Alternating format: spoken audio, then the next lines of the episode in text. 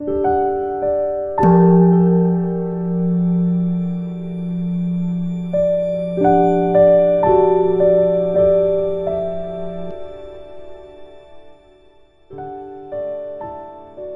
家好，很高兴又到了我们一起学习广论的时间了。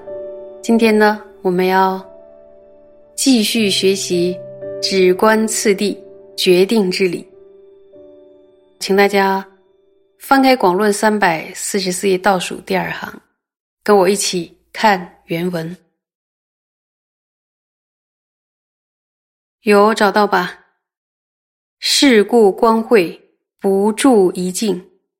既以思则之力，若能引发清安之时，乃是成办比波舍那。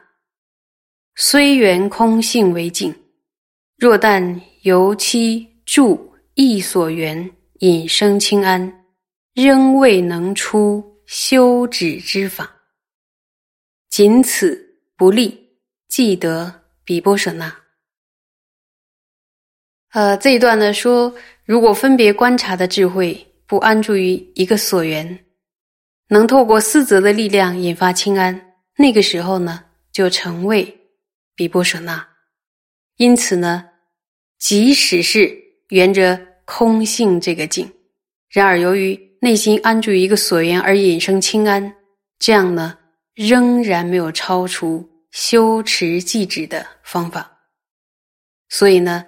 单凭如此的话，能不能安利为获得比波舍那呢？是不能安利为获得比波舍那的。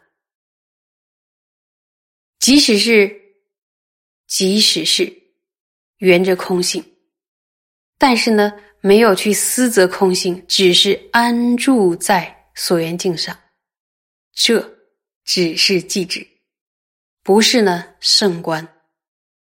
所以，就算获得了清安，这样的清安也不是依靠圣观而获得的，是寂止的修法。所以说，仍未能出修止之法。这样的修法呢，只是寂止的修法而已呀。所以，单纯这样能不能安利为获得比波舍那呢？是不能够安利获得比波舍那的。这样的修法所获得的清安是什么的清安啊？是寂止的清安，不是圣观的清安，所以不能安立为获得比波舍那。呃，在寂止的基础上，再以思则利去思则而获得清安，才能安立为圣观。只是安住在空性之上，不去进行思则，这是修寂止的方法，不是修圣观的方法。所以，如果我们注意他宗的观点的话，我们可以想一下，为什么他宗会有那样的想法呢？因为他宗会认为，对空性。转变心意的觉受就是圣观，所以呢才会怀疑可以先成就圣观，之后呢再成就寂止。还有一点是什么？认为缘着空性就是圣观。从这样的角度来说呢，就会成立在寂止之前可以先获得圣观。如果认为缘着空性就是比波舍那。之后再沿着同一个所缘修奢摩他，这样就可以说是先成就升观，然后再成就寂止。但是呢，去分析的话，就算是圆着空性，注意，就算是圆着空性，没有进行思则，只是安住。请问大家，这是比波舍那吗？这不是比波舍那，是什么呀？是寂止的修法。关于他宗之所以升起疑惑的点，大概可以分出这两种，对不对？那么，呃，以空性作为所缘境，令心安住在空性之上，透过沿着空性的止住力而引发身心清安的三摩地，这个是什么呀？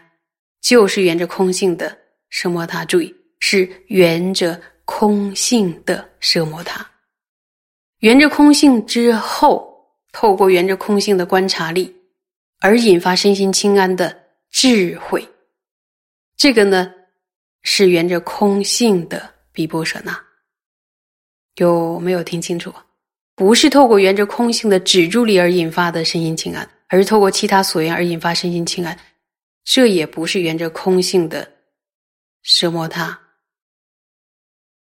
如果没有先升起圆着空性的奢摩他，我们就无法升起圆着空性的比波舍那，对不对？为什么圆着空性？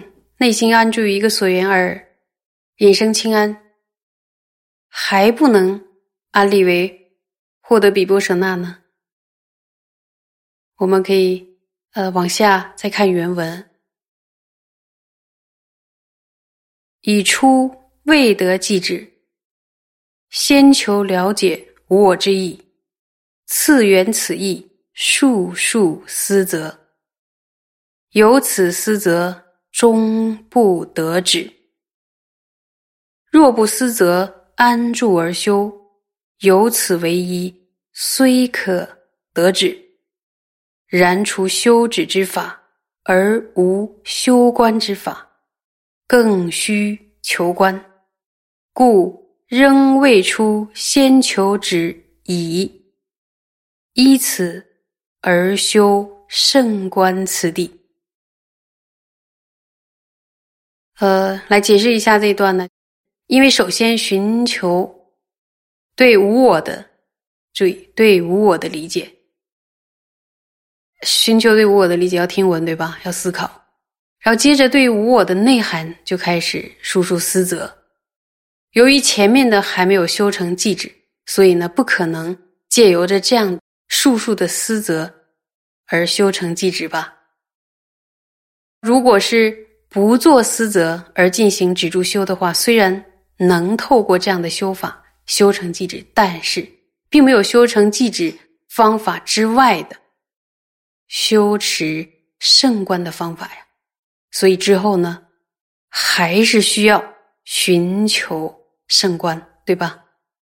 因此呢，仍然没有超出要。先寻求寂止，然后再依靠寂止修持圣观的次第，对不对？这样的意思是什么？就是无论无论怎么想，都不会超出呃先寻求寂止，然后再寻求圣观的次第。这样的次第是不是次第决定啊？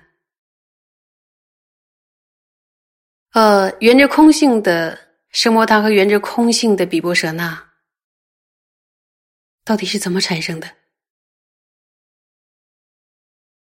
要先了解空性，了解空性之后呢，心安住在空性的内涵上，